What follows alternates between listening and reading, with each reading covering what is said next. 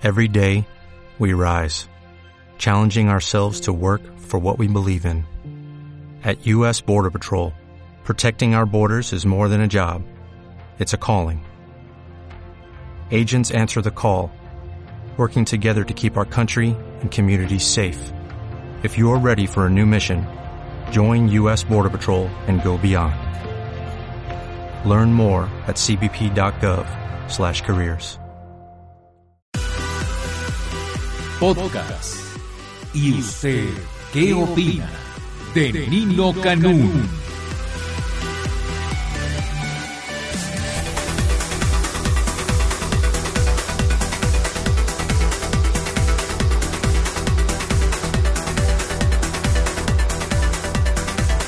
Hola, buenos días. Muchas, muchas gracias por estar el día de hoy con nosotros. Hoy es 13, 13 grados y hoy es día 13. Este es un, este es un 13 tranquilo, dicen, porque el martes 13 y el viernes 13 podían ser los de mala suerte. Martes 13 para eh, nosotros los mexicanos, viernes 13 para los gringos, pero bueno, pues este es miércoles 13, estamos a la mitad de la semana y hay cambios en la información. Antes lo que nos preocupaba y nos ocupaba, antes lo que nos angustiaba y nos inquietaba, parece que dejó de ser tan importante como es lo de la línea 12. Esto está en un segundo nivel o en un tercer nivel. Ya aparecieron los culpables de la línea 12. Son 19 los que aparecen en esta primera lista que se está presentando de quiénes son responsables o culpables, cuáles serán las sanciones, esto es lo que no han definido, no lo han determinado, pero, pero, pero, pero. Seguimos con Diputable. Parece que lo de Villarreal pues sigue viento en popa, con todo y que ya puso a disposición de Madero esto de que era el líder de la bancada.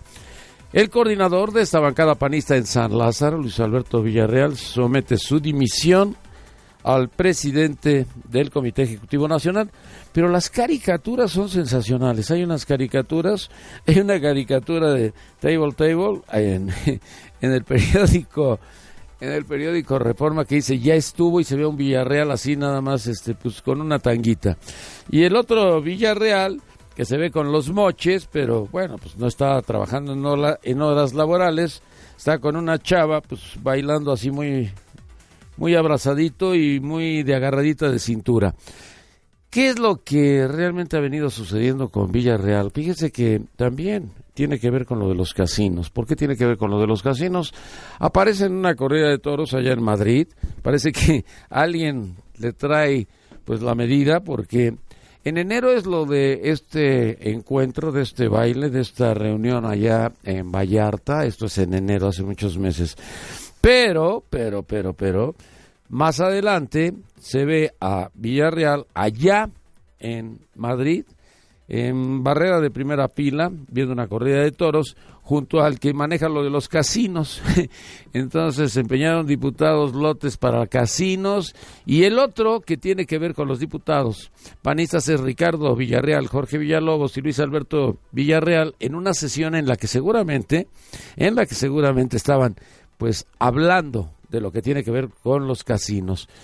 Según grabaciones telefónicas, porque ahora ya también llegaron las grabaciones telefónicas, Villarreal gestionó en 2011 a favor de un casino vinculado al otro Villarreal. Estamos hablando de los Villarreales del Partido Acción Nacional, pero parece que los azules le metieron mano a todo, ¿eh?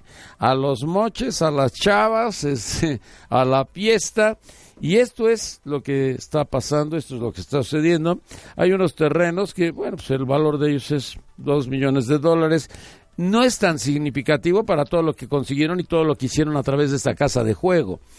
Esta casa de juego, bueno, pues es un fraccionamiento de los gambullos allá en San Miguel Allende que el diputado Ricardo Villarreal presentó como garantía para financiar el equipamiento de otros casinos. Pues pareciera como que los Villarreal aunque no son parientes, es nada más el homónimo del apellido, pero sí son los dos diputados del Partido de Acción Nacional, pues uno está metido en todo lo que tiene que ver con los casinos y el otro con todo lo que tiene que ver en los moches y el desastre que, bueno, disparó todo esto o que lo dispararon a tiempo fue exactamente esto de la bailada allá en Vallarta.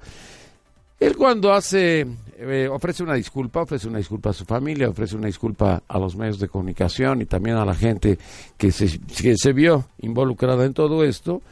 Y dice que él es el único responsable, pero hay algo que es eh, interesante. Él dice, ¿por qué exactamente el día de la promulgación de la reforma energética? Este es un golpe y es un golpe político. ¿Por qué un golpe político? Porque todo el mundo dice que hasta octubre empiezan las elecciones del 2015. No sé por qué tienen que empezar en octubre las elecciones del 2015 si todavía faltan no sé cuántos meses, pero pareciera que después de que promulgó el presidente Enrique Peña Nieto todo lo que tiene que ver con esto de la reforma energética era el arrancan todos y en ese arrancan todos bueno, pues el primer golpe se lo lleva el partido Acción Nacional, que está ahora sí hablando de materia energética en aguas profundas, pero en aguas profundas en donde, bueno, pues se están sumergiendo, porque pareciera que esto era pegarle a Madero, pegarle al partido y, bueno, pues difícilmente, difícilmente se van a levantar. Hay otra información en cuanto a lo del, bueno, pues lo de la línea 12. ¿A usted le importa estos nombres? Se los voy a leer, pero yo creo que a nadie le importa. La gente lo que quiere saber es cuándo puede abordar la línea 12, cuándo puede transportarse en la línea 12, cuándo puede viajar en esta línea 12. Porque pues lleva meses y meses, y recordará usted que Joel Ortega Cuevas, que es el director general del, del sistema de transporte colectivo Metro, dijo que esto iba a tardar seis meses, pues al paso que va yo creo que vamos a llegar a finales de año y no se va a poder hacer absolutamente nada. Y aquí vienen los nombres de los responsables. Unos de ellos, bueno, pues ya se sabía desde un principio quiénes iban a ser. Enrique Orcasitas, exdirector del proyecto Metro, Francisco Bojorques, ex titular del sistema de transporte colectivo Metro, y después vienen muchos que a lo mejor no nos dicen absolutamente nada. Es Oscar Díaz González, Carlos Raúl Cruz, Eduardo Taboada, Silvia Sotelo, Moisés Guerrero, Mario Endo, eh, Juan Giral, José Pascual Pérez, Reina Basilio Ortiz, Juan Rodríguez, Filiberto Salazar, Guadalupe Rojas, Enrique López, Antonio Escobedo, Noé Quiroz y José Verdeja. Estos son los 19 responsables de todo lo que sucedió con pues esto del transporte. Pero yo me pregunto, ellos son los responsables. Y si los meten a la cárcel o no los meten a la cárcel, si los sancionan o los exoneran, pues a usted no le preocupa mucho.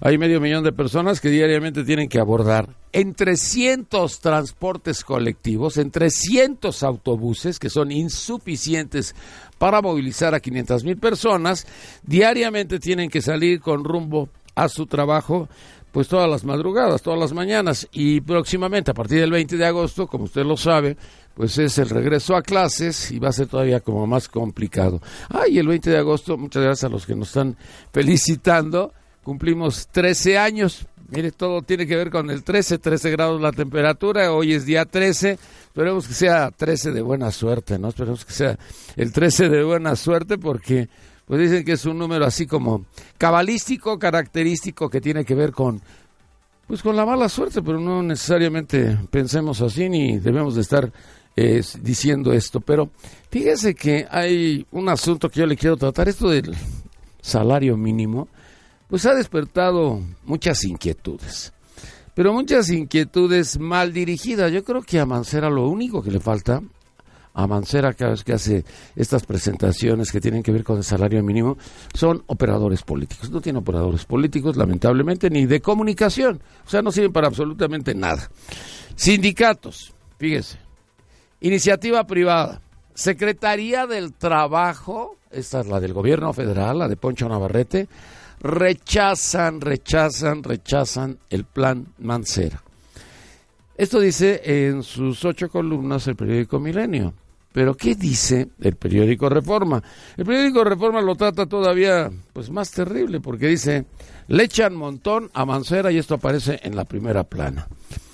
Eh, los sectores obrero, patronal y el gobierno federal cerraron filas contra, contra, contra Miguel Ángel Mancera. El secretario del Trabajo, Poncho Navarrete, señaló que el problema de la pobreza, el bajo ingreso de los trabajadores se ataca a través del aumento de la productividad. En los últimos años se ha tenido un crecimiento anual de 2.4%, en su Producto Interno Bruto. Bueno, pues esto fue una conferencia de prensa, de esas conferencias de prensa que yo todavía no le entiendo. Porque, ¿a qué van los, eh, pues de los periodistas? A nada, a recibir un boletín o a sacar una fotografía. Es una conferencia de prensa sin preguntas. Oiga, le voy a dar la clase de, pues no sé, de lógica, pero usted no puede hacer preguntas. Entonces, ¿para qué doy la clase?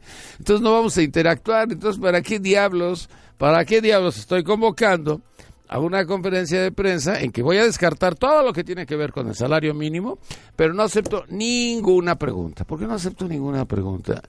Esto, pues, este, es materia, este, no sé, que se tiene que esconder o se tiene que dar una gran opacidad al respecto o es algo tan importante que bueno pues este se corre el riesgo de eh, pues no sé no, no, alcanzo a entender porque no hay preguntas y respuestas en un salario mínimo salario mínimo no se me hace así como de lo más importante en un debate pues eh, alguien diría esquizofrénico, pero yo no diría eso, yo diría un debate que, bueno, pues cada quien jala agua para su molino, pero ayer, bueno, pues le echaron un montón a Mancera porque todos iban contra Mancera y todos estaban en contra de que el salario mínimo se moviera hacia 80 pesos.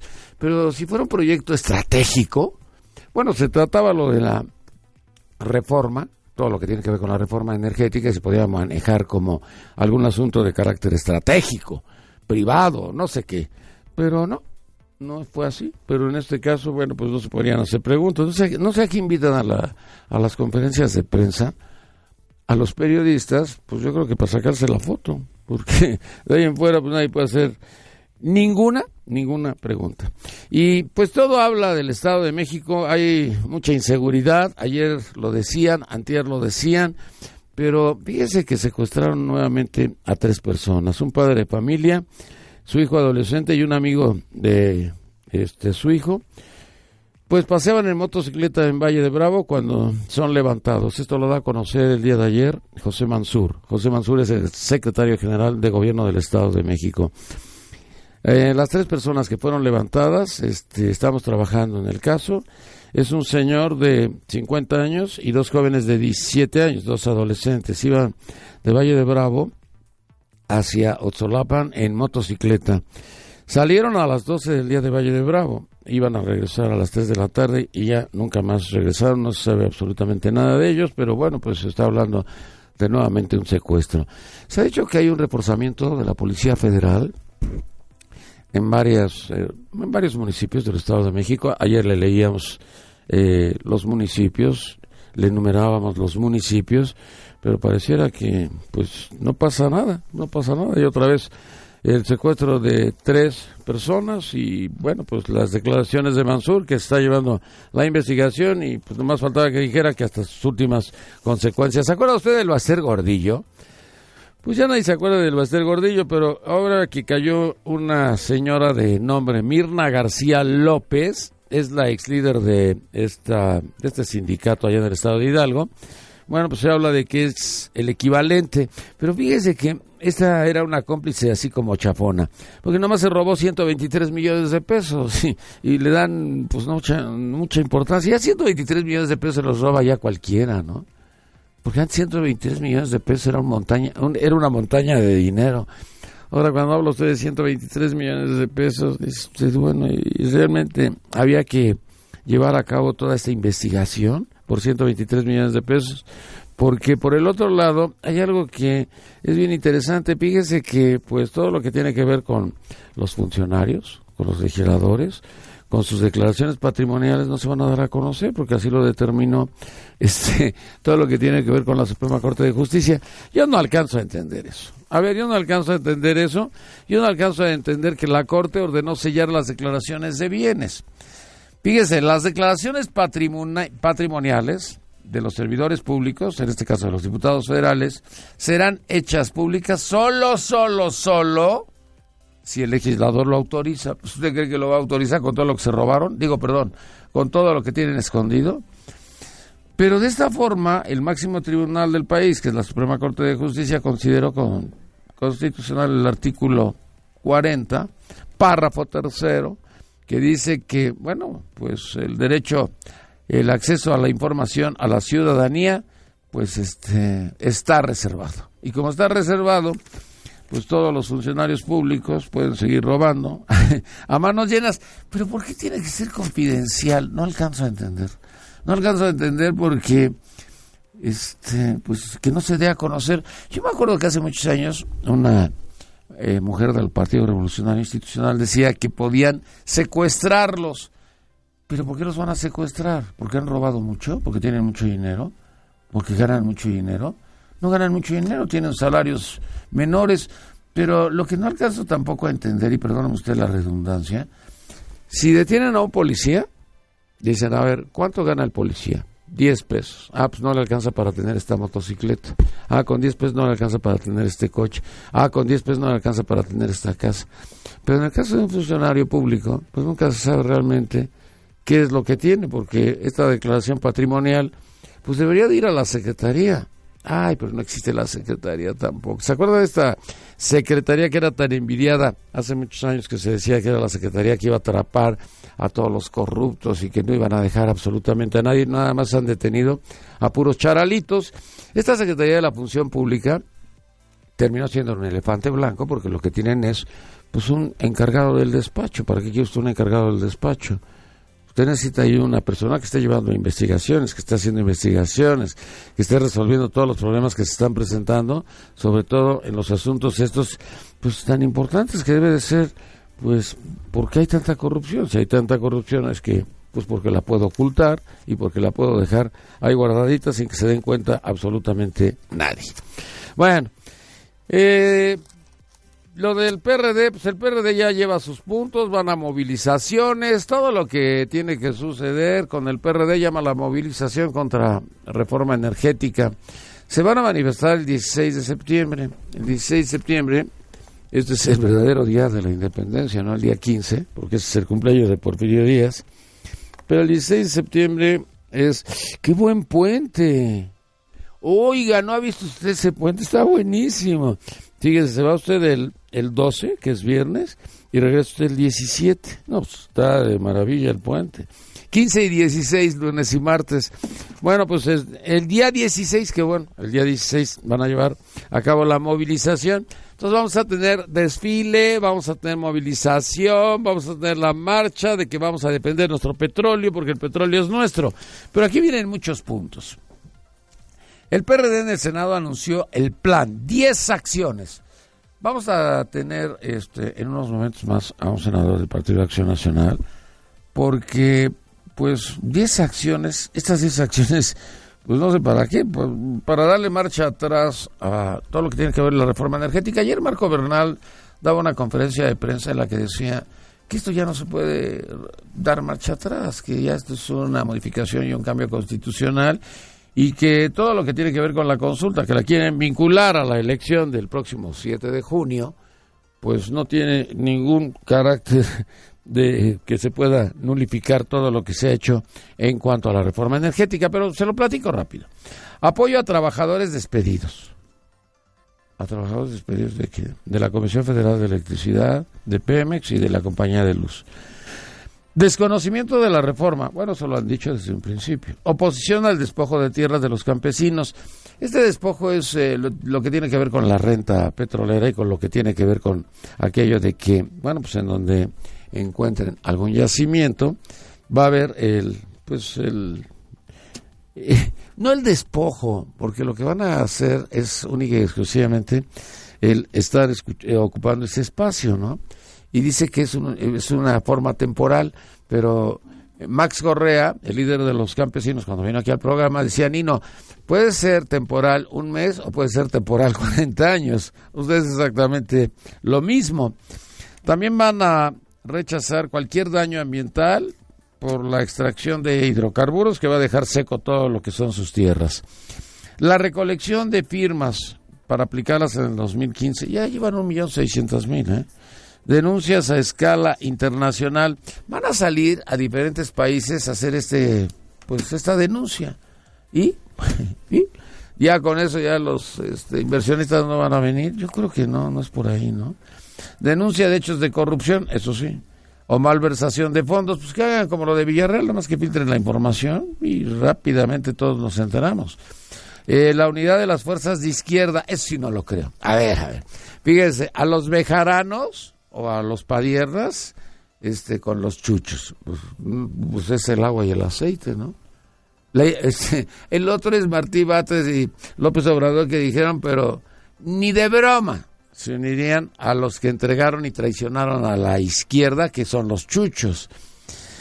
Expresar el, el rechazo a esta reforma el 16 de septiembre a las 12 horas en espacios públicos. No sé qué es espacio público. Espacio público puede ser un jardín, puede ser un zócalo, puede ser, pues puede ser donde encuentren un cachito para pues hacer esta presentación, pero bueno, ya se presenta el 17 de septiembre ni quien se acuerde. Un equipo jurídico para apoyar a los despedidos. Esto es lo que se menciona y Cárdenas, Cuauhtémoc Cárdenas dice que el país está de luto porque esta promulgación pues vino a enterrar a todo lo que representa a nuestro país.